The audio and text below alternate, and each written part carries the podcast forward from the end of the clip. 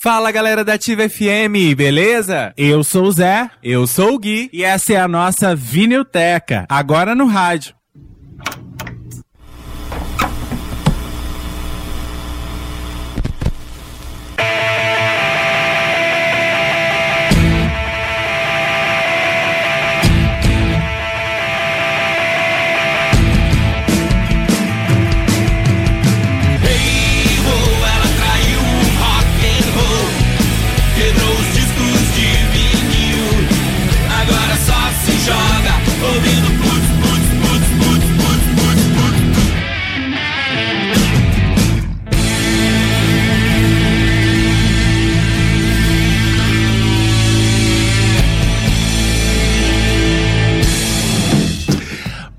Muito boa noite, ativo ouvinte! Está começando o Vinilteca na Ativa FM. Que saudade de fazer esse programa. Semana passada não teve, a gente ficou muito sentido, mas hoje vamos lá, vamos fazer um programaço aqui falando sobre Raul Seixas, o disco há 10 mil anos atrás, lançado em 1976. Eu sou o Gué, eu sou o Gué, não, eu sou o Zé. Eu sou o Zi.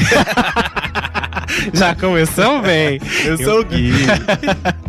a gente fica juntinho até as 10 da noite.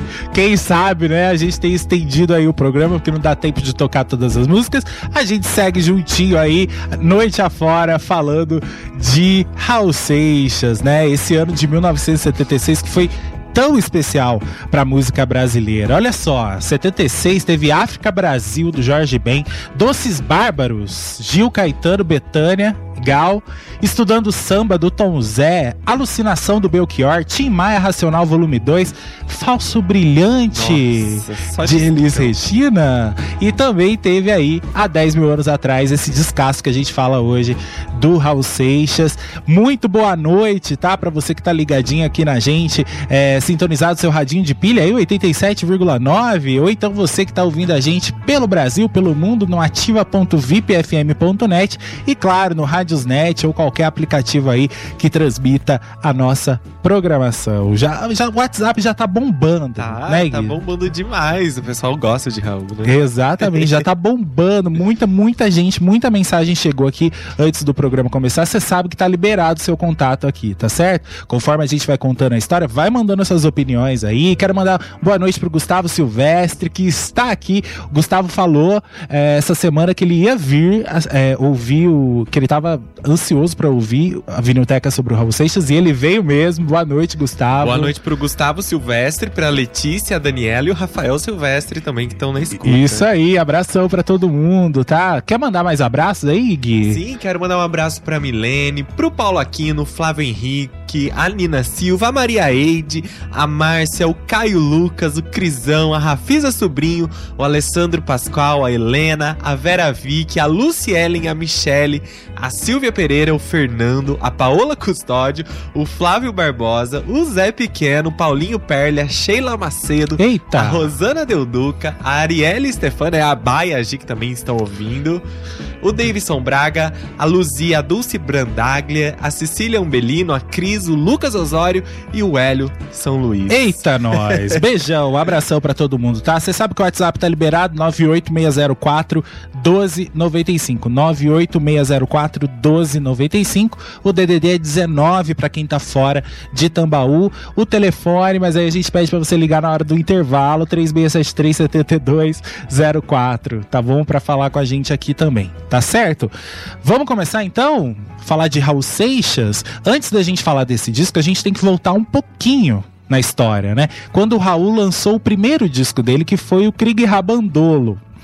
Uh, o Raul lançou o Krieg Rabandolo, foi, na verdade ele já tinha lançado outros discos, né, mas foi o primeiro grande disco da carreira dele por uma grande gravadora, foi lançado pela Philips, né, e ele fez muito sucesso com esse disco, o disco tinha Ouro de Tolo, tinha aquela outra, como é que chama? Uh, Al Capone, Sim. né? Muita coisa boa nesse primeiro disco aí. E tinha o tal do negócio da sociedade alternativa, que naquela época de ditadura militar, os militares queriam saber que história era essa dessa sociedade alternativa que o Raul Seixas queria fazer junto com o Paulo Coelho, né? Eles achavam que aquilo era um meio uh, de subversão, né? Uma nova comunidade dentro da, da, da, da ditadura Sim. e tudo mais. Acabou que Raul e Paulo foram presos, né? Foram exilados para os Estados Unidos. Tem gente que fala que foi um alto exílio, tem gente que diz que não, que eles já foram colocados no avião e mandados embora com as suas respectivas esposas, né? Edith Wisner e Adalgisa Rios a esposa dos dois nessa época, né? Aí, nessa época nos Estados Unidos, vem aquela história de que o Raul teria encontrado o John Lennon, né? E que até hoje a gente não sabe se é verdade ou não. O Raul dizia que sim, o, o Paulo Coelho já disse que não, que isso é mentira, enfim, né? Acabou que tá. Raul estava lá nos Estados Unidos e aí aqui no Brasil tava fazendo sucesso o segundo disco dele, de sucesso aí que foi o Guita, Sim. né? O Guita tava vendendo pra caramba, tava chegando a 100 mil cópias, né? É, o Raul tinha gravado um clipe também, aqueles clipes todos em, em chroma key, né? Que eram uns clipes meio bizarros, onde o, o Raul tava na frente daquelas imagens é, é, de obras de arte e tudo mais, né? Sem camisa e tudo mais. Isso passou no Fantástico, caiu no, no gosto do público público. Tanto que o Guita foi o disco mais vendido da carreira do Raul de todos os tempos. Não teve Deu nenhum. Ele o disco de ouro, né? Foi o primeiro disco de ouro da carreira dele e, não teve outro disco que vendeu tanto que nem esse na carreira do Raul ele acabou voltando pro Brasil, porque pensou, eu quero é colher esse, esse sucesso aí que eu tô fazendo, né? E outra, ele pensou, se eu tô fazendo tanto sucesso assim na rádio, tô tocando na televisão e tudo mais, a ditadura vai pegar leve comigo, então ele acabou voltando pro Brasil. Em 1975, o Raul se casou com a Glória Wacker. E aí ele gravou o seu terceiro disco, que foi o novo Aeon né, Gui? Exatamente. Quando o artista faz muito sucesso assim, a gravadora é, logicamente vai querer que ele repita o sucesso do disco que explodiu, né? A gravadora queria que o, que o Raul superasse essas mais de 100 mil cópias vendidas pelo Guita. Então a pressão em cima dele para que ele vendesse bem o novo Aeon foi muito maior ainda, né? É, a gravadora quer dinheiro, Sim. né? Vamos, vamos combinar que por mais que ela tenha ali um artista do quilate de Raul Seixas, que é tipo o rei do rock no Brasil, né?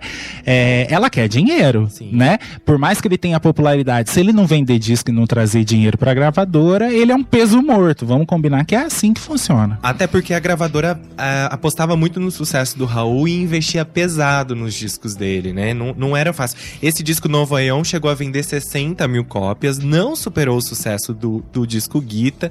E então a, a pressão sobre o Raul acabou se tornando ainda maior quando ele foi gravar o seu novo disco. Então, vale dizer uma coisa. O Raul, tanto no Krieg Rabandolo quanto no Guita, ele tinha aquela imagem mística, né? É, lembra que na capa do Krieg Rabandolo ele aparece ali meio que como Jesus Cristo crucificado, né? As chagas de Cristo ali seria aquela chave da sociedade alternativa.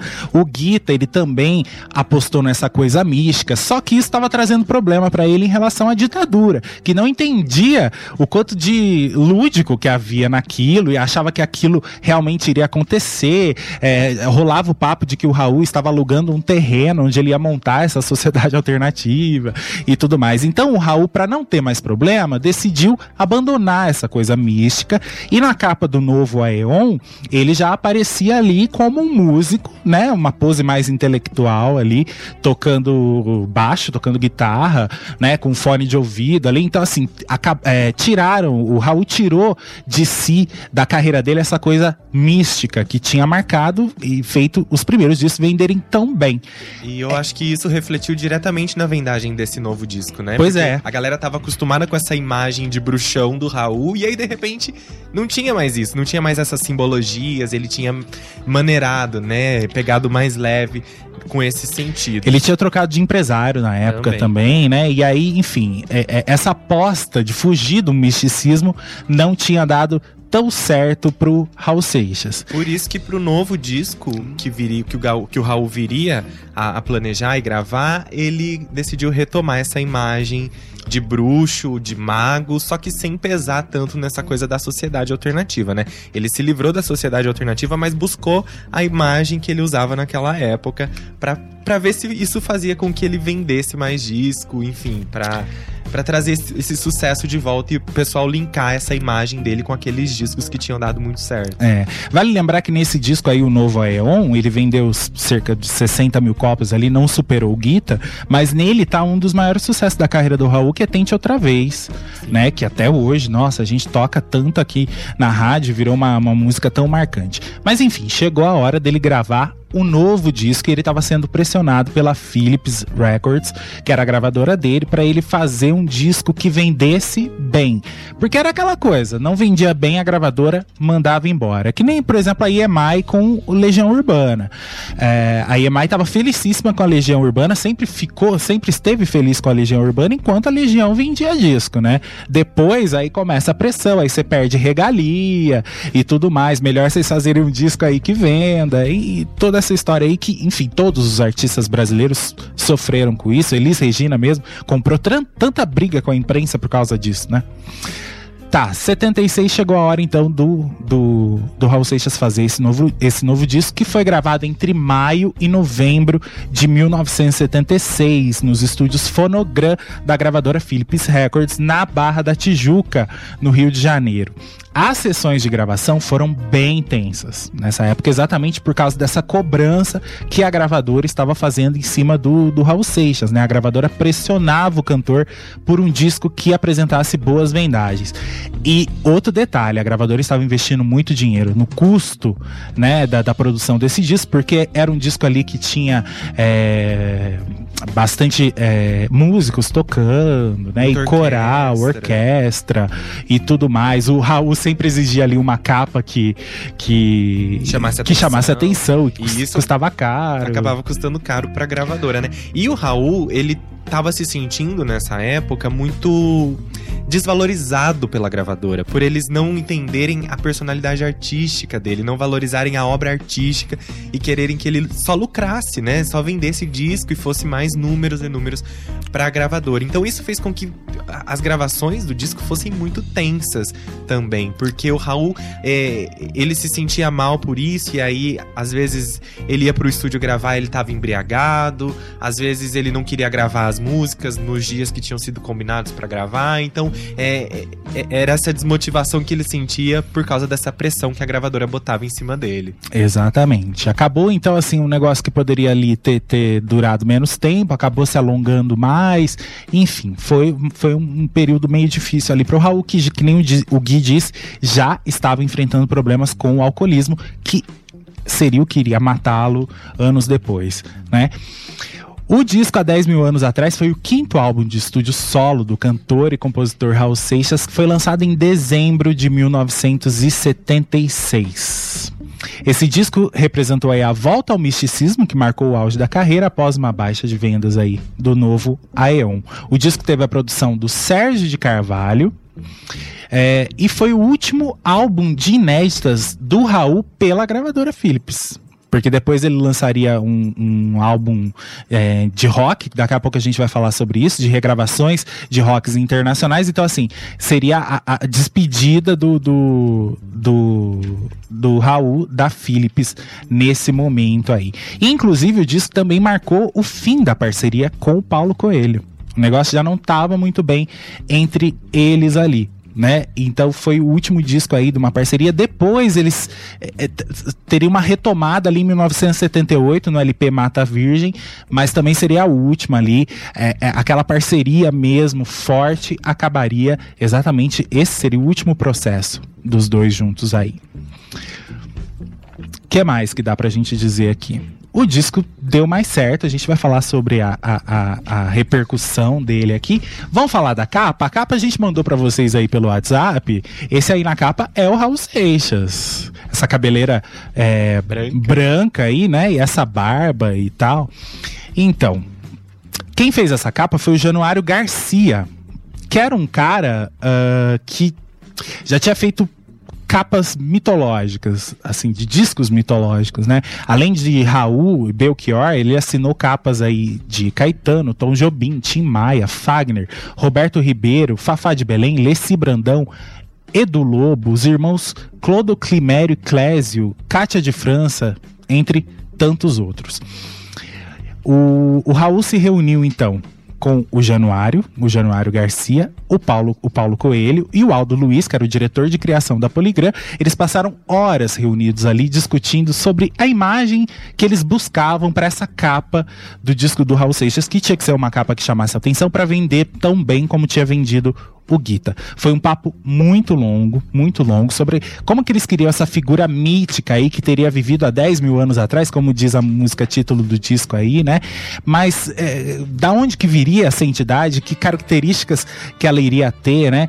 Inclusive no livro, aqui na biografia do Raul, fala que um falava em entidade secreta, outro falava em caminhos de Santiago, outro falava em esoterismo e Januário, versado aí na cultura negra, falava de Exu e Orixá.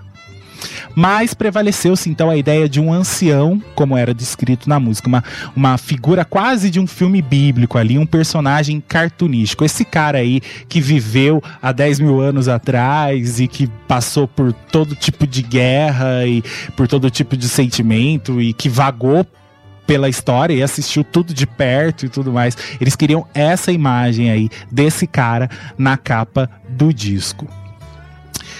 Olha só, o Raul contou ao fotógrafo que tinha em sua casa uma peruca de fios brancos longos e queria trazê-la pro, pro que, queria trazê-la, né, pro ensaio. O Januário respondeu: "Tudo bem, o resto a gente produz". Então o Raul pegou essa peruca branca que ele tinha, a barba aqui que aparece na capa é dele é dele mesmo. É, eles deram uma esbranquiçada ali na barba e também é, um jogo de luz ali fez com que ela ficasse com essa aparência meio amarelada. Na verdade, a capa toda é meio amarelada, né? O que eu acho legal é que para conseguir essa aparência, né, essa imagem, a, a, gravadora, a produção da capa aí, precisou contratar um maquiador especializado, né, que veio de São Paulo só para fazer e cuidar dessa aparência mais é, velha do Raul, né, de um Raul mais ancião, mais senhor. Então eles contrataram um maquiador especializado só para fazer essa parte da, da maquiagem, da, da caracterização do Raul. Isso era um fotógrafo americano, inclusive, né? É, olha só, o, o Januário descobriu que tinha um fotógrafo americano que estava fazendo experiências com filmes de alta sensibilidade, então ele resolveu experimentar também. O Raul ficou no estúdio esperando, mas ficou muito impaciente porque ele tinha muitos compromissos, não podia ficar o tempo todo ali à disposição para fazer a capa. Colocou a peruca, ele pegou um pano branco, né? Se envolveu ali, parecendo um Gandhi, alguma coisa assim. E, enfim, as fotos estavam feitas ali.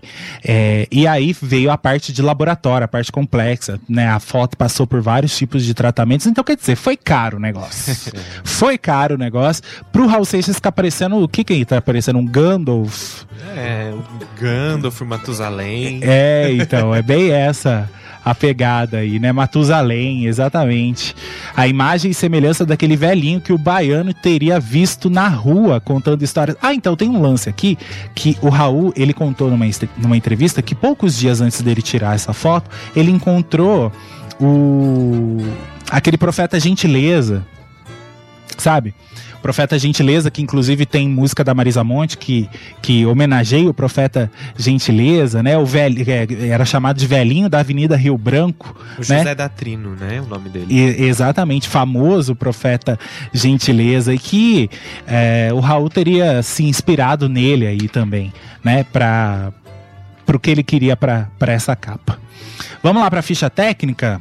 O disco teve violões, Rick Ferreira e J. Anto Anthony Wacker, guitarra elétrica, Rick Ferreira e J. Anthony Wacker, piano, Miguel Cidras e Túlio Mourão, acordeon, Chiquinho do acordeon, no baixo, Juan Cap Capobianco, Paulo Sérgio César Barros e Liminha, bateria, Pedrinho Batera, grande cara, né? Uh, percussão, Miguel Cidras, Auro de Souza, Ariovaldo Contesini, Jackson do Pandeiro, e Marco Mazola. Só nome de peso. Produção e direção de Sérgio de Carvalho, coordenação musical do Jay Wacker, arranjos e regência Miguel Cidras, a capa foi aí feita pelo Januário e pelo Aldo Luiz. Também a arte final aí foi José Paulo e Jorge Viana. É, não sei se a gente disse aqui, a gente passou a informação certa, mas enfim, o, quem tirou a foto foi o próprio Januário. Ele era o, o fotógrafo. O que eu falei que era fotógrafo americano, não. Ele se inspirou nessa americano. técnica que o fotógrafo americano estava fazendo. Foi o próprio Januário que tirou a foto. Tá certo? Passamos então pela, por esse começo aqui, estabelecendo para vocês sobre o álbum. No próximo bloco, a gente já começa a tocar as músicas e falar música por música. Vai mandando aí a sua mensagem no 98604 1295, que é o nosso WhatsApp. No próximo bloco, a gente já lê mais algumas mensagens de vocês. Tá certo? Aí a gente começa a ouvir esse descasso do Raul Seixas.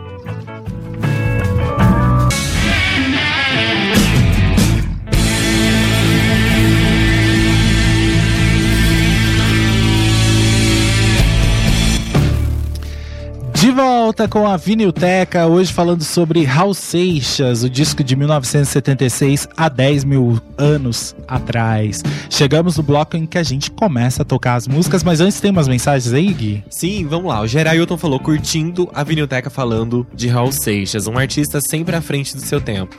Conteúdo é o que não falta para falar desse ícone da música. O João Guilherme, que acabou de chegar aqui, boa noite. João Guilherme, quero mandar também um abraço pro Eli Presley Zanart, que está ouvindo a gente. Um abraço, abraço, viu, Eli? É, o João Guilherme falou: boa noite, Zé e Gui. Esse LP é maneiro. Abraços para vocês, estou ouvindo aqui de Japeri. Eita. O Davidson Braga falou: Vamos de 1976, ano da novela Anjo Mal e também do falecimento do ex-presidente JK. Ele ainda zoou a gente. É, tá. Zoou porque... você, né? Eu sou o gay e eu sou o Z. o Paulo Aquino falou: boa noite. Para mim, esse álbum do Raul é um dos melhores, juntamente com o Nova Ion de 75. Sou fã demais do Dom Raulzito desde que era um garoto. Tenho um filho de 12 anos que se chama Raul em homenagem ao rei do rock nacional. Ah, que legal! Raul, um abraço para você, Raul.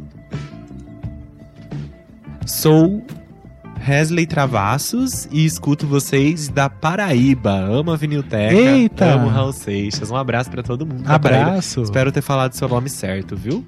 Vamos lá para a primeira música? Vamos lá, o disco abre com Canto para Minha Morte. Essa música que é um tango inspirado em Balada para um Louco, né, de Astor Piazzolla e Horácio Ferrer, de 1969. É, ela é um tango é, bem introspectivo, né? Que começa ali com o Raul fazendo uma declamação, falando sobre a morte. É, ele se questiona sobre a sua própria morte, né? A maneira como ele vai morrer e a, a maneira como a morte talvez seja aí o, o grande segredo da vida. É... E, e, ele faz tudo de maneira bem irônica, né? Sim. né? É, a morte, é, ele fala assim: como será que vai vir minha morte? Né? Escorregão idiota num dia de sol, né? Mas. É, enfim, ele, vocês vão perceber na letra aí que ele vai é, falando de uma maneira poética, mas também bem irônica sobre a morte. Aliás, o, o, Raul ele tinha um pouco de fixação com a morte, porque não é a primeira música aí da carreira dele que fala sobre a morte. Praticamente né? todo o disco dele tem alguma música que faça referência de alguma forma à morte, à passagem. Exatamente. Enfim. O Raul sempre foi um cara assim de questionar muito a religião, né? E, enfim, tudo que acontecia na religião e cada hora ele pendia para um lado e a a morte está totalmente ligada à religião, né? O que, que acontece com a gente depois da morte, tudo mais. E esses questionamentos aí do Raul sempre estiveram presentes. É, você é, lembra de Oi, oi, o trem vem chegando Sim. de. Né? É, totalmente que, que ele, sobre... é, o trem, no caso, seria a morte chegando para buscá-lo, né? Enfim. Mas essa é uma música de um outro disco.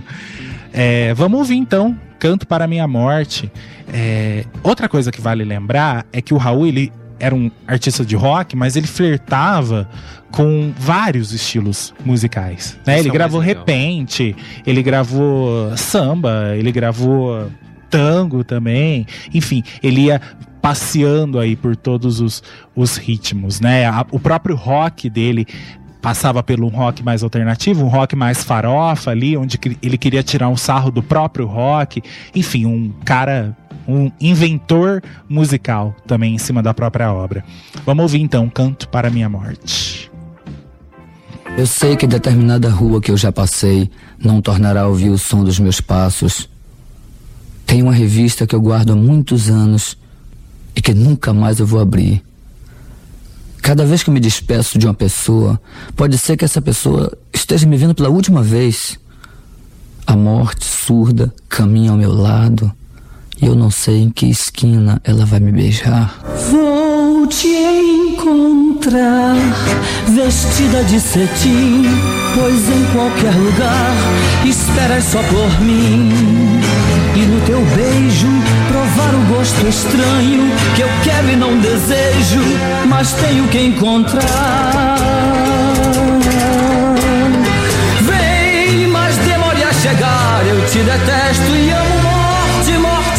Morte, que talvez seja o segredo desta vida.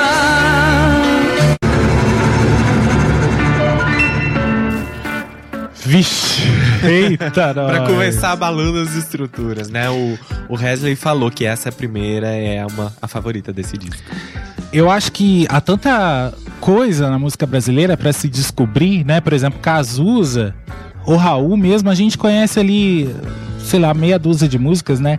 Eu tô falando assim, o público em geral, né? Conhece meia dúzia de músicas, mas tem tanta coisa, tanta coisa pra descobrir na discografia desses caras e é o papel da Vinilteca também. Exatamente. Vamos lá. A próxima.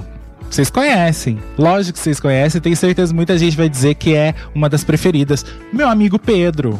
Adoro meu amigo Pedro. Inclusive, teve alguém aqui que mandou boa noite e pediu pra gente tocar meu amigo Pedro. Agora eu não lembro quem, depois eu vou ver. Então, o Raul, ele lançou várias músicas aí que são pauta pra discussões ao longo do tempo, né? Do que que Raul quis dizer, do que que não quis dizer. Tem gente que diz que meu amigo, Pre, é, meu amigo Pedro foi composta originalmente pro seu irmão, pro irmão do Raul, chamado Plínio. Que ao contrário de Raul, tomou um rumo um pouco mais normal, entre aspas, na vida, né? Não era artista, não era porra louca que nem, que nem o Raul. Tem gente que diz que, na verdade, foi feita pro pai do Paulo Coelho, né? Que se chamava Pedro Queima Coelho de Souza. Que era um cara ali super rígido, né? Que inclusive chegou a internar o Paulo Coelho em clínicas psiquiátricas quando ele era mais novo, porque achava que o filho dele tinha algum problema. Tem gente que já fala que ah, Raul está falando com o próprio Paulo Coelho, né? É, já que a parceria ali não estava nos melhores dias, quer dizer, eles não estavam tão bem, a relação deles não estava tão legal. Já tem gente que já fala que não, que Pedro é o pênis do Raul Seixas. Tem- existe essa teoria também, de que ele tá falando com o próprio pênis. Pois é. Ah, se- se- se me falassem isso, o Raul Seixas sendo esse cara excêntrico, eu, eu, duvido. é, eu não iria duvidar. Mas enfim, existem várias interpretações. Outra também é o papo entre direita e esquerda Sim. entendeu? É, que também já se. Essa polarização já existia naquela época, né? Não com a força das redes sociais que a gente tem hoje, mas naquela época já, se já, já existia esse, Eram esses outras- termos. outros tipos de discussões, mas ah, o conceito ideológico é parecido. Mas o que chama a atenção, que isso é fato nessa letra, é que ele termina a letra no final dizendo que todos os caminhos são iguais. Então, e, e tudo acaba como começou. De repente ele pode estar citando a própria morte de novo, que independente do caminho que você seguir, ou o mais normal, ou o mais porra louca, é, sendo um cara sentimental ou um cara bruto, ou seja o que for, o caminho, o final vai ser sempre o mesmo, que vai ser a morte, né? A gente vai se cruzar lá na frente e vai acabar do mesmo jeito, né? Isso também é uma refer... existe uma referência histórica daí de, de conceito de historiografia mesmo, que tem, tem vários historiadores que dizem que um, um determinado momento ou movimento ou fato histórico, ele sempre acaba da mesma maneira como ele se inicia. Uhum. Se ele começa com um golpe, ele vai terminar com um golpe. Se ele começa com uma guerra, ele vai terminar com uma guerra. Sim, pode ser isso também, né? É, e outra coisa, é, essa música me lembra um pouco de Ouro de Tolo, onde o Raul falava sobre todo o conformismo da sociedade, né? De ah, quero é, um carro, quero comprar um carro, e isso é toda, total a minha felicidade enquanto eu fico na minha poltrona. é, o mundo tá pegando fogo lá de fora e eu tô aqui conformado, sentado na minha poltrona. Tem um pouco disso também aqui nessa letra, né? Vai pro seu trabalho todo dia sem saber se é bom ou se é ruim. Quando quer chorar, vai ao banheiro. Pedro, as coisas não são bem assim, né? É, Quer falar?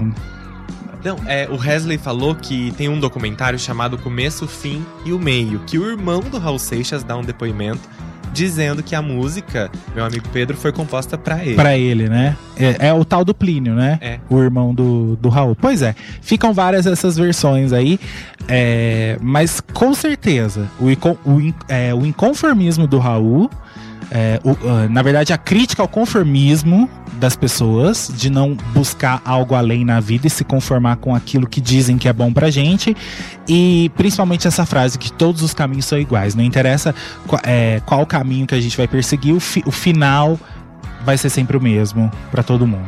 Então vamos lá, meu amigo Pedro. Pedro,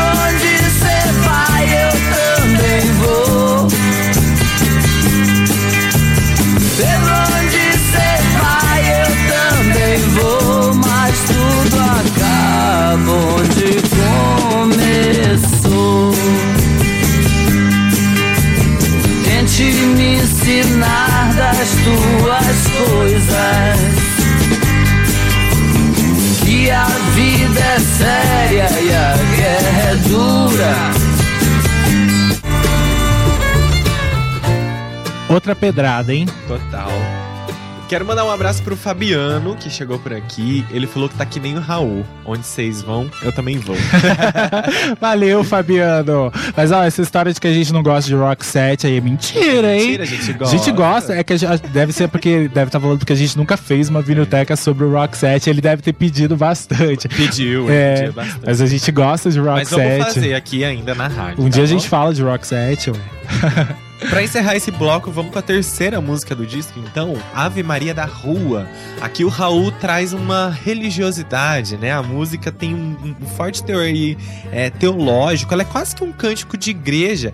E ele se utiliza aí dessa religiosidade, né? Da, da figura da Ave Maria, para falar da, religio- da religiosidade de toda mulher comum. Inclusive, ele acaba fazendo aí, brincando, até mencionando a própria esposa e a esposa do, do Paulo Coelho, né? Ele fala Virgem Maria, Glória ou Cecília. É, é- essa música também é como se fosse aí uma espécie de homenagem a todas as mães. O, o Raul, em um dos versos, fala: seria a própria Glória Wacker? Ela já estava grávida de Scarlett, né? Que, que era a, a filha do Raul Tava Seixas com a ela. vida no ventre ali, Sim. né? A gente vai falar mais da, da filhinha do, do Raul Seixas, porque tem outras duas músicas aqui que são exclusivamente feitas para foram, foram exclusivamente feitas para as duas, né? Mesmo essa música trazendo esse principal teor aí teológico, é, tem pessoas que veem nela também ali em algum momento um teor político. Quando o Raul diz: Não estou cantando só, cantamos todos nós, mas cada um nasceu com a sua voz para dizer, para falar de forma diferente o que todo mundo sente. Né, de alguma forma ele incluiu esse teor mais político dentro de uma música que não falava sobre isso diretamente. Mas acredito que seja exatamente essa exaltação da mulher, né? A mulher que é mãe, a mulher que é, nos protege, né? É bonito quando ele diz: teu nome é Iemanjá e é Virgem Maria, é Glória e é Cecília.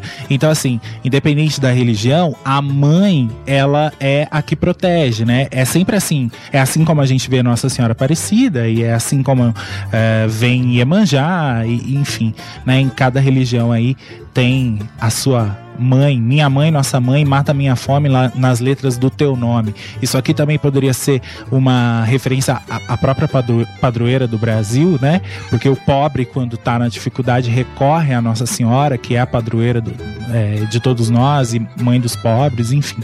Tem essa religiosidade, esse respeito todo, inclusive, do Raul Seixas nessa música aí. Para as mulheres e para as mães. É muito bonito isso, né? Porque ele traz o sagrado no comum. Exatamente. Vamos ouvir Ave Maria da Rua, depois a gente vai pro intervalinho, vai mandando sua mensagem. Teu nome é Iemanjá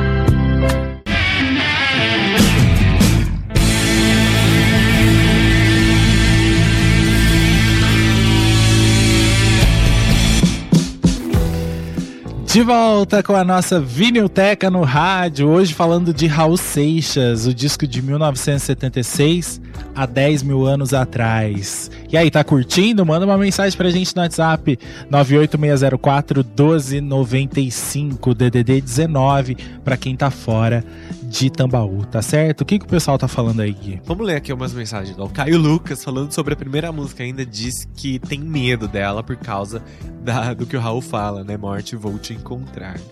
Pois é, a gente tem medo, mas a gente sabe. É a única certeza que a gente tem na vida, né? É essa. E o Raul sempre dialogou muito com esse tema poeticamente aí nas músicas dele, né? O Geralton escreveu: Obrigado, Vinilteca. Não conhecia a Ave Maria da Rua. Ótima música que mostra como Raul enxergava o divino. Ele via a divindade em tudo, uma influência direta das filosofias orientais. Quero mandar uma boa noite pro Joaquim, que chegou por aqui. Ele falou: Boa noite, meninos. Parabéns pela escolha do disco há 10 mil anos atrás, do eterno maluco beleza Raul Seixas.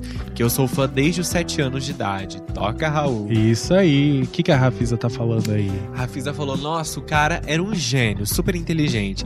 Eu tenho um, MP, um MP3 só com as músicas dele. Tá até arranhado, coitado do CD, mas o cara era maravilhoso. Deixou uma obra musical riquíssima. E eu sempre vou dizer isso. Eu acho que o Raul Seixas ele nunca foi valorizado em vida como ele deveria ter sido. Também acho. Né?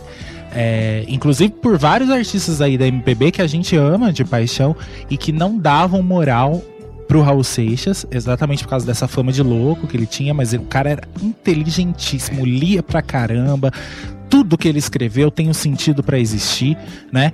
É, começaram a dar valor pro Raul depois que ele se foi, né? Hoje ele é esse grande gênio aí. Lógico, ele sempre teve os fãs e tudo mais, mas eu falo a classe artística sempre deu pouco valor pro Raul enquanto ele estava entre nós, né? Ó, o Wesley falou: já eu tenho utilizado nessa quarentena a música Canto para Minha Morte como forma de superar o medo da morte, ouvindo todo dia, quando acordo e agradecendo por estar vivo. São várias Exatamente. percepções. É, exato, pois é, pois é, é, é, é o lance da música, Sim. né? A música leva para vários caminhos. Cada pessoa sente de uma forma diferente. Exatamente. Música que vale a pena, que nem essas aí do Raul, né? Vamos pra próxima. Quando você crescer. O Raul teve uma filhinha em 1976, que foi a Scarlett, né? A Gloria Wacker é, era irmã desse músico Jay Wacker aí, que tocava junto com o Raul. Através dele, ele acabou conhecendo a Glória. Ele se separou da outra esposa lá se casou com ela. E enfim, e aí no processo do disco aí, ela tava ela estava grávida, né? Quando o disco é, foi lançado em dezembro, a, menininha já tinha nascido. E tem aqui uma carta muito bonita que a gente conseguiu achar, que o próprio Paulo Coelho escreveu pro Raul Seixas quando a Scarlett nasceu. Na verdade, ele escreveu na, é, quando o Raul recebeu, é, a Scarlett nasceria naquela madrugada, né? Quer ver? Deixa eu ver se eu acho um trechinho aqui. É chegada a hora de viajar para longe, realizar um show e continuar o que foi começado, escreveu Paulo. Não importa, porque esse trabalho que você faz é o trabalho do seu filho, e ele se orgulhará deste pai porque foi um homem que lutou contra duas fronteiras quase inexpugnáveis: a fronteira de si mesmo e a fronteira do mundo. Tem um trecho aqui também, ó. Meu amigo louco, chato, às vezes irritante, mas sempre per perspicaz e apto a perceber o que está acontecendo. Eu faço votos hoje que tenha dado mais um passo em direção à sua felicidade. Exatamente. O, o Raul tava, me senti tava se sentindo meio mal naquele dia porque ele deixou a esposa lá com a bebê e teve que correr atrás de compromissos profissionais, ele tava se sentindo meio bosta. Ele não pôde ver o par. É, né? por não estar tá perto, né? Desse momento tão, tão, tão importante. importante da vida, né? E por causa dos compromissos profissionais. Enfim, tem duas músicas nesse disco que foram compostas em cima do nascimento da menina, e uma delas é Quando Você Crescer. É, fala sobre paternidade, né? E o Raul, mais uma vez, relembra aqui um pouco de uh, ouro de tolo, né? Que a gente falou agora há pouco, essa coisa das convenções sociais e o que o mundo espera da gente, trabalhar, ganhar dinheiro, comprar casa, carro, casar, e o conformismo de perceber que no final das contas não tem muita escolha, né? E você só é feliz se você se adapta a essas convenções sociais e tudo mais. Então ele questiona durante toda a letra aí, é, é, quando você crescer, o que você vai ser, né? Você vai ter é, cadê a letra aqui? Quando você crescer, não adianta, perguntas não valem nada, é sempre a mesma jogada. Um emprego e uma namorada quando você crescer e é cada vez mais difícil de vencer. Enfim, vocês vão perceber aí a letra. Vamos lá. Quando você crescer. E cada vez é mais difícil de vencer.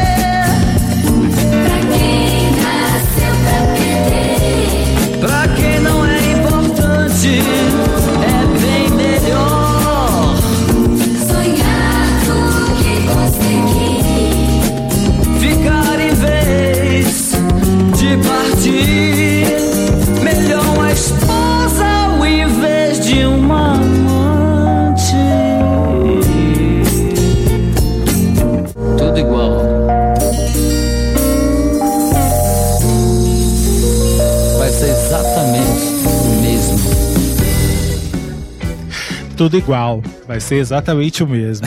E continua sendo até hoje, né? Deixa eu ler aqui a mensagem do Victor Noronha. Ele falou: Caraca, o álbum é do ano que eu nasci. Raul fez parte da minha infância com Plungo de Placotes 1 e na minha fase Maluco Beleza. Parabéns pela pesquisa que vocês fazem com as curiosidades que nunca vêm junto com os discos. Victor Noronha de Macaé, Rio de Janeiro. Tá muito bom o programa. É, legal, valeu, querido.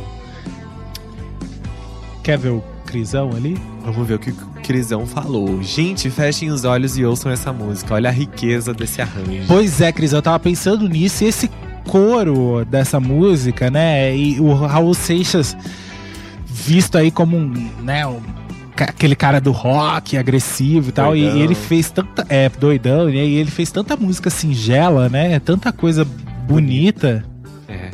O, o, Caio Lucas falou, essa, linda essa música, é bonita. É. A Rafisa tá aqui brigando, tá, tá brava aqui, né? Falou que fica até revoltada porque o, por, pelo fato do Raul não ter sido valorizado como deveria. Para ela, os grandes gênios da música popular brasileira são Luiz Gonzaga e Raul Seixas. Uhum, pois é. E, e, vamos lembrar que Raul bebeu muito na fonte de Luiz Gonzaga, né? Total. Muito, muito mesmo. Outro nordestino porreta. É. Né? Vamos encerrar então o lado B? Vamos lá. Lado B encerra com a música O Dia da Saudade, né? Uma composição do Raul e do Jay Wacker, né? Que era o cunhado e guitarrista aí do Raul Seixas. Essa música ele faz um uma espécie de deboche, né? Sobre uh, os feriados em si, em si né? Esses feriados, feriados, que não tem nada a ver. É, os feriados irrelevantes, irrelevantes, segundo o próprio Raul. É, o Dia da Saudade ele tá falando feriado de finados, né? Sim. É, e o Raul, é, ele cita nessa letra também o tal de palhaço que come lixo. Né? E ele falou que esse palhaço, em uma entrevista pro Jô, ele realmente existiu. Esse palhaço que comia lixo. Pois é. é mais uma vez o Raul falando da morte, Sim. né? Só que agora da celebração do Dia da Saudade, do, do Dia da Morte, que seria é, 2 de novembro, né? Que é o, o feriado aí de finados, né? É, enfim, cada cultura trata a morte de um jeito, né? A gente tem visto aí uh, aquele o meme dos caixões lá, né? Que eles tratam a morte de uma outra maneira. Você pode contratar os caras para fazer um velório festivo e tudo Sim. mais, né? É, por exemplo, a, a, o México comemora aí o dia de finados de uma maneira completamente diferente da gente, né? Com muita cor, com muita, né? Aquelas caveiras, e, enfim. E cada e, cultura é diferente, né? Na, na Índia, por exemplo, o branco significa luto. Exatamente. É. E aí o Raul questiona tudo isso aí, né? É. Nessa, nessa música que é bem curtinha, encerra aí o lado A lado e fala a. de morte de novo. Fala, ele tinha um negócio com a morte ali. Sim. E deixa eu corrigir uma coisa, que até o Flávio comentou aqui, lado B. Eu falei lado, lado B, gente. Você falou, né? E eu Perdão. concordei. Finalizar o lado A, não chegamos no lado B. Lado B a gente vai no próximo bloco. Então vamos encerrar esse com o Dia da Saudade. Depois a gente já vem e começa o lado B. Aí é lado sim. A, Flávio.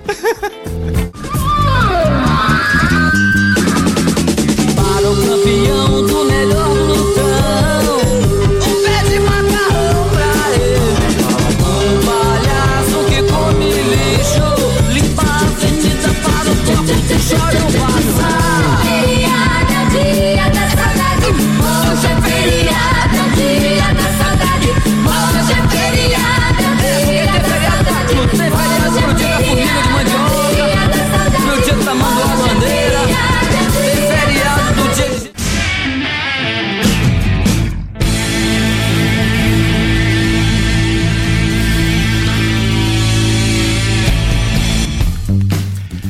9h20 na casa da Ativa, a gente segue ao vivaço aqui, porque só aqui tem programação ao vivo até mais de 10 da noite, tá certo? Com a gente.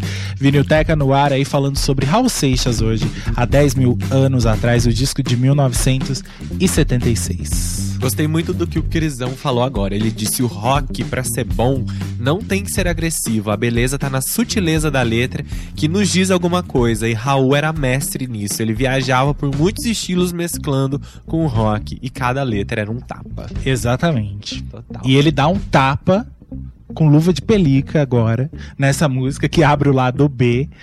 Um tapa em grandes nomes da música brasileira. É, o Raul sempre esteve em conflito um pouco, assim, com vários compositores e tudo mais. E nessa música eu também vou reclamar, ele é uma metralhadora chutando o pau da barraca, botando fogo no parquinho mesmo. É, primeiro que é assim, a música fala sobre a música de protesto que tava bombando naquela época e vende os, os cantores aí fazendo música de protesto contra a ditadura militar e vendendo muito disco e muita gente inclusive se aproveitando dessa, dessa situação para vender disco e tudo mais e aí o Raul ataca bem o seio ali da música popular brasileira que tava bombando naquela época. Primeiro que ele alfineta, por exemplo, ah, Belchior, ele diz o tal rapaz latino-americano. É. Quem que é o tal rapaz latino-americano? Belchior. Belchior. com certeza. Quer ver a parte que ele fala aqui? Ah, Agora eu também resolvi dar uma queixadinha, porque eu sou um rapaz latino-americano que também sabe se lamentar. Ele ataca Hermes Aquino quando ele diz: E sendo nuvem passageira, não me leva nem à beira disso tudo que eu quero chegar e fim de papo. Ele ataca Silvio Brito também. É, ele chama o Silvio Brito de o chato que lhe grita nos ouvidos. Pois é. Ah, mais uma vez ele fala aqui em nuvens passageiras e tudo mais. Cadê a parte que ele fala do chato que grita no ouvido? Eu ligo o rádio. Aqui, ó. Ligo o rádio e ouço um chato que me grita nos ouvidos. Pare o mundo que eu quero descer. É, ele se auto- auto-intitula e reivindica o pai, é, o título de pai do rock brasileiro, né? E aí ele faz uma retrospectiva da própria carreira. É, apesar dessa voz chata e renitente, eu não tô aqui pra me queixar. E nem sou apenas o cantor, que eu já passei por Elvis Presley, imitei Mr. Bob Dylan, you know, eu já cansei de ver o sol se pôr. Enfim. Raul Seixas soltando os cachorros Total. nessa música aqui. e às vezes passa despercebido, né? Mas enfim, ele tá atacando aí esses, esses monstros aí que estavam fazendo música de protesto na época também. Vendendo disco pra caramba. É velha essa história aí, né? De Raul Seixas brigando com Belchior. É, na internet, inclusive, tem vários vídeos aí explicando de onde que veio essa, essa treta aí.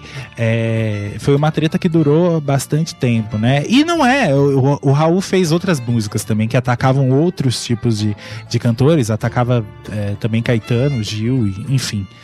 Vamos ouvir então. Eu também vou reclamar. Essa aqui eu tenho certeza que você já conhece. Eu acho que agora você vai ver ela com outros olhos, vai ouvir ela com outros ouvidos. Vamos lá. Mas é que se agora pra fazer sucesso, pra vender disco de protesto, todo mundo tem que reclamar. Vou tirar meu pé da estrada e vou entrar também nessa jogada. E vamos ver agora quem é que vai aguentar. Porque eu fui o primeiro e já passou tanto janeiro. Mas se todos gostam, eu vou voltar. Tá aí, fim de papo. Eu também vou reclamar com Raul Seixas. O Alessandro Pascoal falou: chega a ser engraçado quando ele se refere aos sucessos daquele ano. A gente recebeu uma mensagem também do Charles. Ele mandou: Boa noite, meninos da Vinilteca. Tô ouvindo o programa de vocês aqui da Terra, Ri- de Terra Rica, Paraná. Olha só. É, é o Charles, sigo o trabalho de vocês desde o disco do Chico Buarque, Construção, indicação do Musicalia. Abraços, colegas de trabalho. Também sou do rádio, parabéns. Ah, que legal! Bem-vindo, Charles. Mandar um beijo, inclusive, pro Juscelino, né? O pessoal do canal Musicalia também. Juscelino, se estiver por aí, se manifeste, por favor, Juscelino sempre ouve a Vinilteca e o Juscelino tá com Radicale agora também, que é uma rádio, né, online aí, onde toca muita música brasileira também, show de bola. Sempre que a gente tá em casa, a gente tem um tempinho lá, a gente ouve a Radicalha, dá uma olhada lá o que tá tocando. Mandar Abraço, viu, Juscelino? Um, mandar um super abraço também pra Rayane Brito, lá de Quixadá, no Ceará. Tá ligadinha aqui na Vinilteca. Vamos lá para as Minas do Rei Salomão. Essa música aí ele já tinha gravado, né? Ele gravou no Krieg Rabandolo. Isso.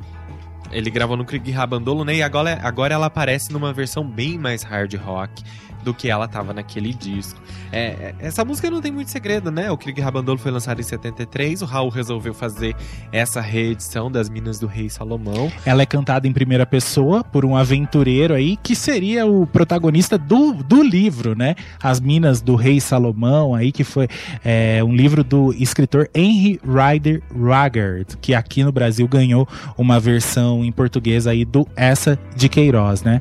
Inclusive virou, virou filme, né? Também.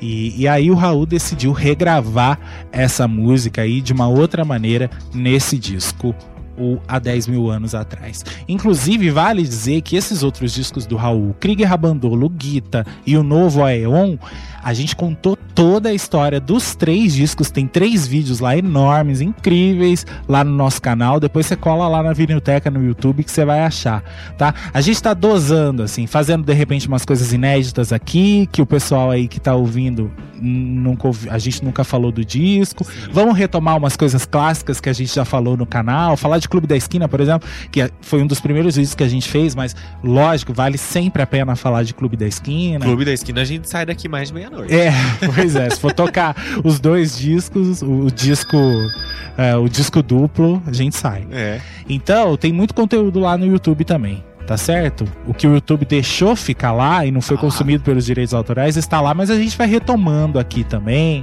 tá? Vamos lá, Raul Seixas, As Minas do Rei Salomão.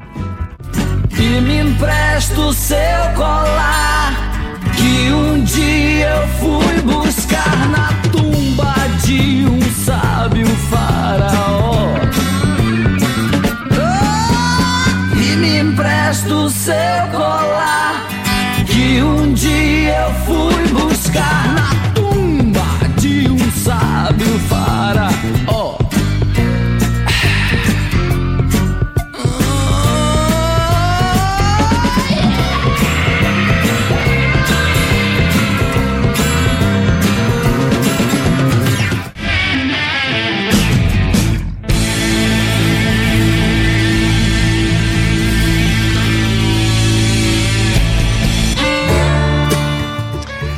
9h35 na Casa da Ativa. A gente segue aqui ouvindo o lado B do disco Há 10 mil anos atrás, de 76, do grande Raulzito. Toca Raul na Ativa FM.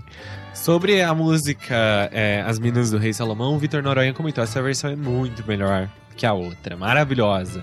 O Gui já acha que não, né? Eu Você já acha gosto mais da, da a- primeira. do Krieg Ram melhor, né? Eu, eu sou apaixonado pelo Krieg Rabandolo, então é. Sou meio suspeito pra falar. Eu acho que eu prefiro a outra também, né? Mas é legal, são duas versões aí diferentes que o Raul quis, é, quis mexer e, enfim, ficou pra nós aí, né? Mas eu acho a primeira mais intensa, assim, mais forte. Também acho.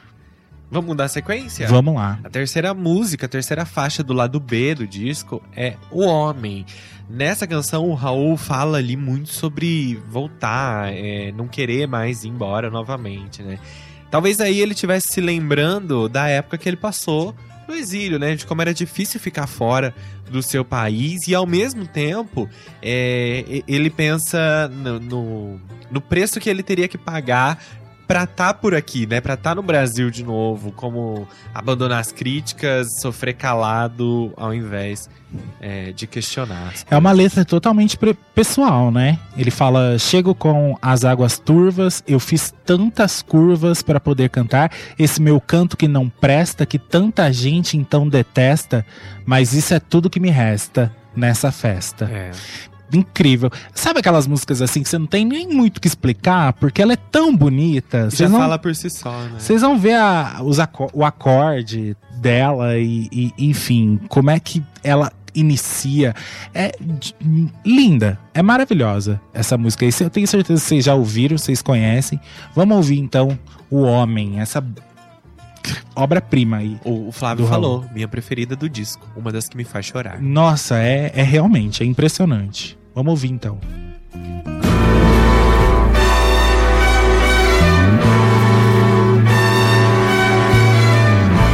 No momento que eu ia partir, eu resolvi voltar.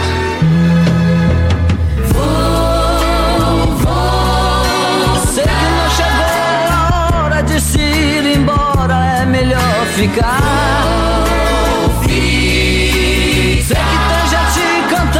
tem gente esperando a hora de chegar. Chego com as águas turvas, eu fiz tantas curvas pra poder cantar. Eita, que beleza, né? Deixou o coração quentinho agora. Totalmente.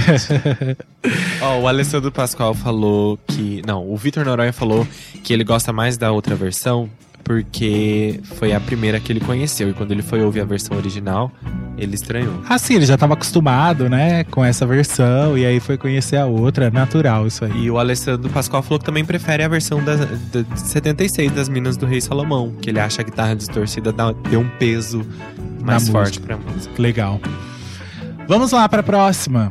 Eu falei que o, o, o Raul mexe aí, com, é, flerta, né, com vários estilos musicais. Agora a veia nordestina dele vem com força aí, porque ele faz um repente, né, é, que se transforma num forró e tudo mais. Energia total essa música aí. É legal porque no começo ele vai é, chamando a, a banda, né, e aí eles vão tocando os instrumentos aos poucos. Ele vai falando o nome de cada um da banda, tá? Até se formar o repente aí. E a música não tem muito segredo, ele fala sobre números, né? E aí ele vai falando de números importantes ah, na nossa vida, né? Por exemplo, o número um. É, falar do número um não é preciso muito estudo, só se casa uma vez e foi um Deus que criou tudo. Uma vida só se vive, só se usa um sobretudo.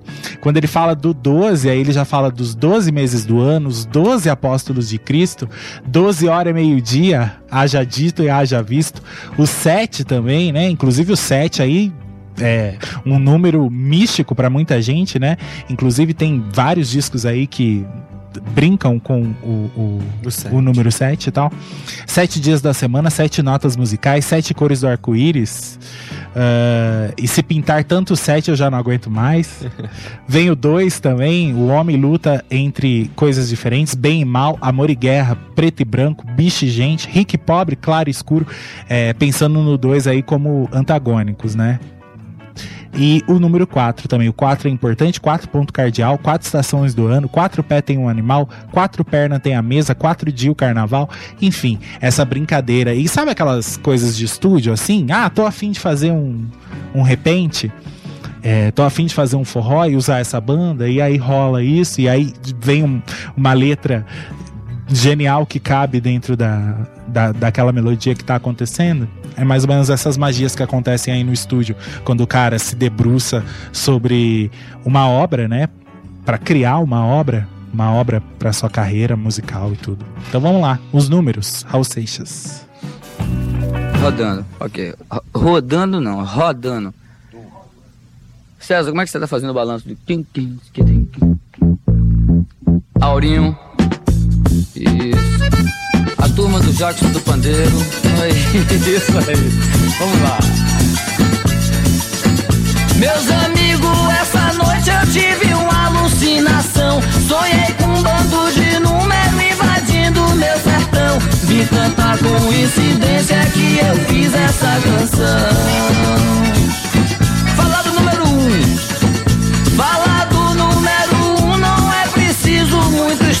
Só se casa uma vez e foi um Deus que criou tudo.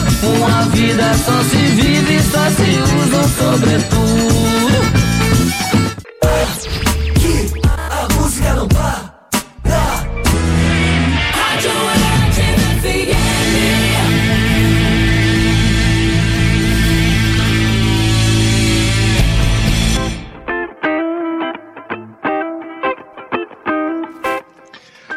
Último bloco da Biblioteca no rádio, entrando no ar pela Ativa FM. A gente está falando hoje de Raul Seixas, de 1976 há 10 mil anos atrás. Quero mandar um abraço pra galera aqui que está no Facebook, ó. Eliana Aparecida Dias, a Claudete Kill, a Naine Alexandre, o Alexandre também, marido da Naine, a Célia Monteiro, Elisa Nardi, Luzia Fernandes, Cris Santos e o Gustavo Silvestre.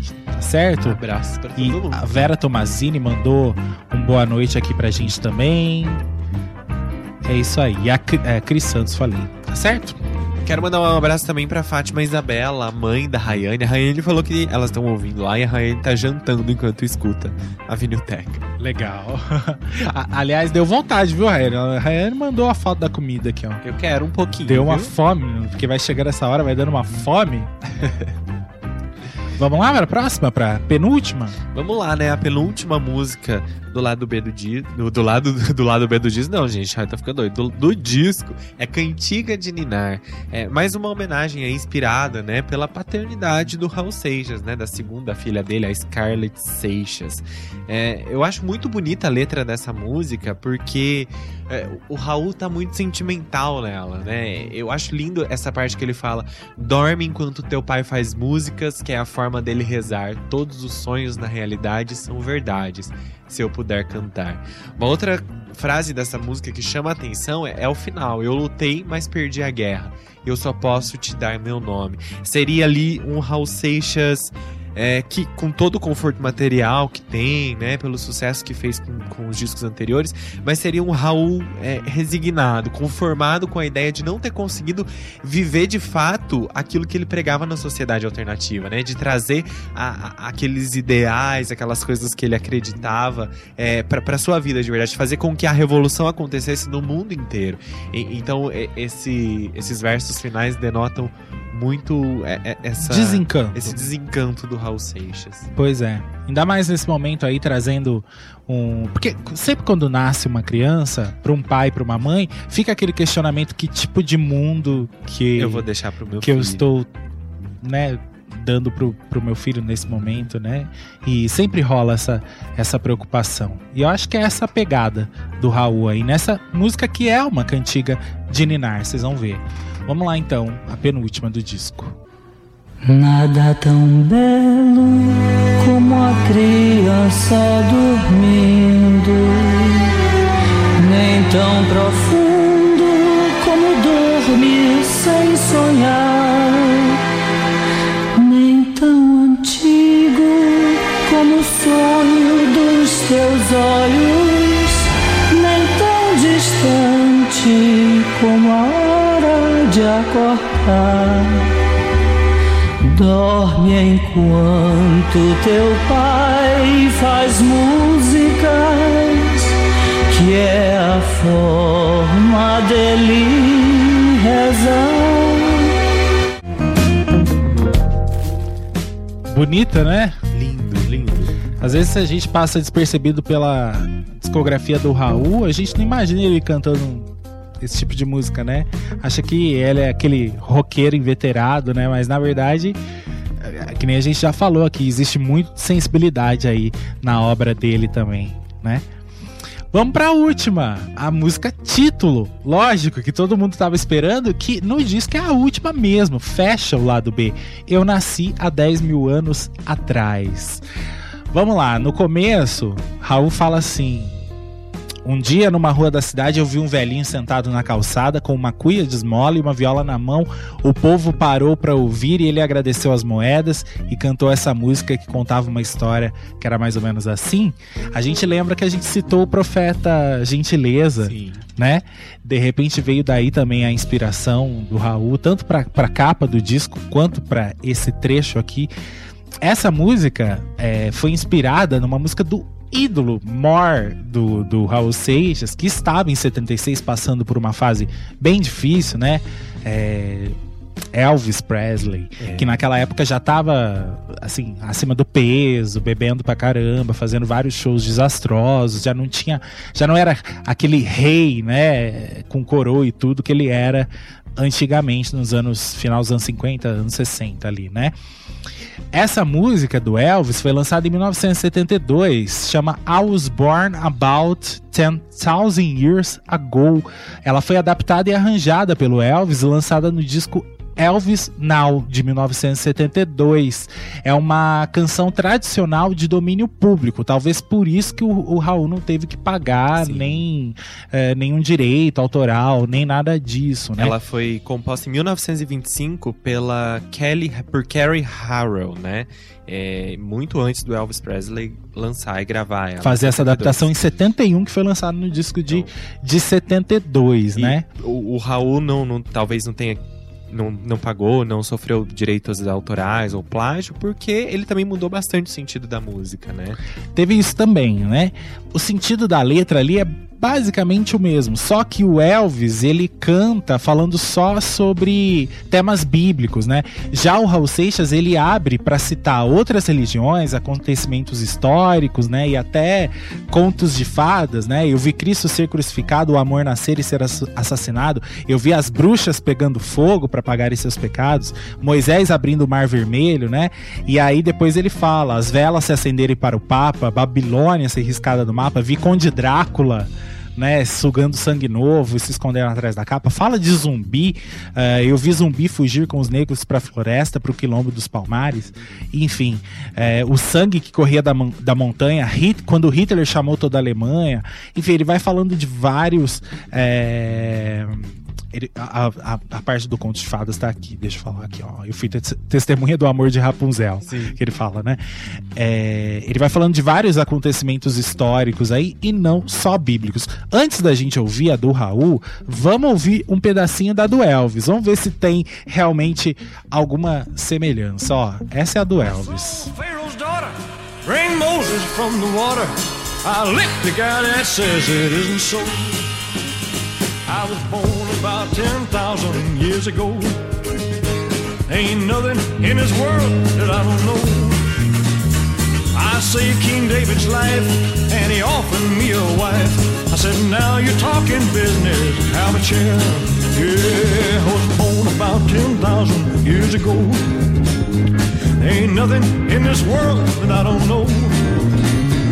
Saw Peter, Paul, and Moses playing ring around the roses.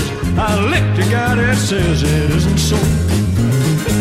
I was born about 10,000 years ago. Ain't nothing in this world that I don't know.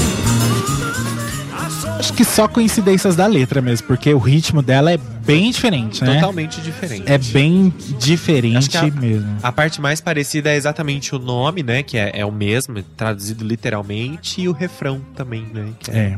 Essa música aí, ela foi feita em parceria com o Paulo Coelho, né? Na época teve um lançamento é, de um videoclipe que foi exibido no Fantástico também. Esse clipe dá pra ver aí no YouTube também, se você nunca viu, né? É... Enfim, é incrível. Dá pra falar, por exemplo, também da liberdade poética que o Raul cometeu aqui. A licen- licença poética, né? Quer falar disso, Gui? Vamos lá, né? A- a- essa frase da música Eu Nasci há 10 mil anos atrás, é, ela tá errada, né? No contexto semântico aí. Porque. Quando você vai falar do verbo haver, Haver. né, no sentido do tempo decorrido, a ideia de passado já está clara. Quando você fala há 10 mil anos, já é atrás. Então não tem é necessidade. passado. Não tem necessidade de você falar há 10 mil anos atrás, né? É, é aquela, é aquela mesma história de- da gente falar, por exemplo, subir pra cima, descer pra baixo. É, exatamente. Não, Exatamente havia, isso. não havia necessidade. Mas aí, pra caber dentro da música, dentro da letra, e outra, né? Raul podia fazer isso. Total. né? Tem tanta letra aí da música brasileira, enfim, que usa essa liberdade poética, mas só pra ficar claro que tá errado. Mas Ou seria há esquisito. 10 mil anos só, não precisa do atrás. Acho que porque a gente já ter se acostumado com a música, ela acaba não ficando esquisita, né? Eu nasci há 10 mil anos atrás. Se a gente fosse cantar Eu Nasci há 10 mil anos, ia ficar mais esquisito. É. Essa música aí tocou pra caramba, até hoje toca nas rádios, né? Virou o maior sucesso desse disco aqui. Então, vamos ouvir. Eu nasci há 10 mil anos atrás com Raul Seixas.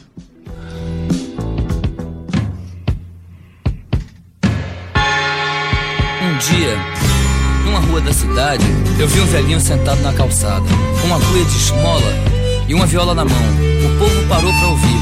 Ele agradeceu as moedas e cantou essa música que contava uma história, que era mais ou menos assim. Eu nasci há dez mil anos atrás. E não tem nada nesse mundo que eu não saiba demais. É, eu nasci há dez mil anos atrás. E não tem nada nesse mundo que eu não saiba demais. Eu vi Cristo ser crucificado, o amor nascer e ser assassinado. Eu vi as bruxas pegando fogo pra pagarem seus pecados. Eu vi Eita, que beleza de música, né? Você estava esperando por essa. O Flávio. Vamos ler Pode- os comentários? pode falar. O Flávio Barbosa falou diferente demais. A não ser a letra. Pois é, bem diferente, né? Eles mudaram bastante o, o- a melodia dela, né? A Rayane comentou: adoro essa música do Raul. O Wesley falou: a primeira lembrança que tenho é de eu, nasci, de eu nasci há 10 mil anos atrás é de ouvi-la na voz de Zé Ramalho, no CD da trilha sonora da novela Um Anjo Caiu do Céu. Exatamente. Zé Ramalho fez uma regravação muito interessante dessa música também, nos anos 2000. É. A Rafisa falou: Eu tenho uma história muito engraçada com essa música. Eu conheci as músicas do Raul na década de 80. Meu pai comprou um disco, uma coletânea só com os grandes sucessos do Raul Seixas, e nesse disco tinha essa música. Quando eu via ela, quando criança, eu pensava que ele tinha vivido tudo isso. Meus pais riram de mim porque eu perguntei pra eles se o Raul tinha visto tudo isso. Eles eh, falaram que era mentira, aí até hoje me lembro disso e fico rindo. Eu acho que ele viu, sim. Na cabeça inventiva dele, ele viu tudo isso, sim.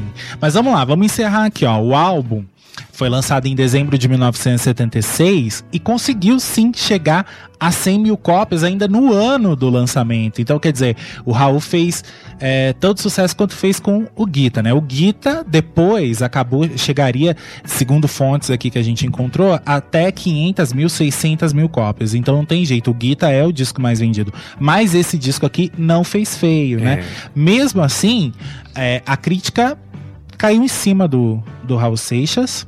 É, ele sempre, ele nunca teve, na verdade, um relacionamento muito bom com a crítica, até por causa dessas brigas aí com ah, os artistas da música popular brasileira, que sempre foram os queridinhos da crítica e tudo mais, né?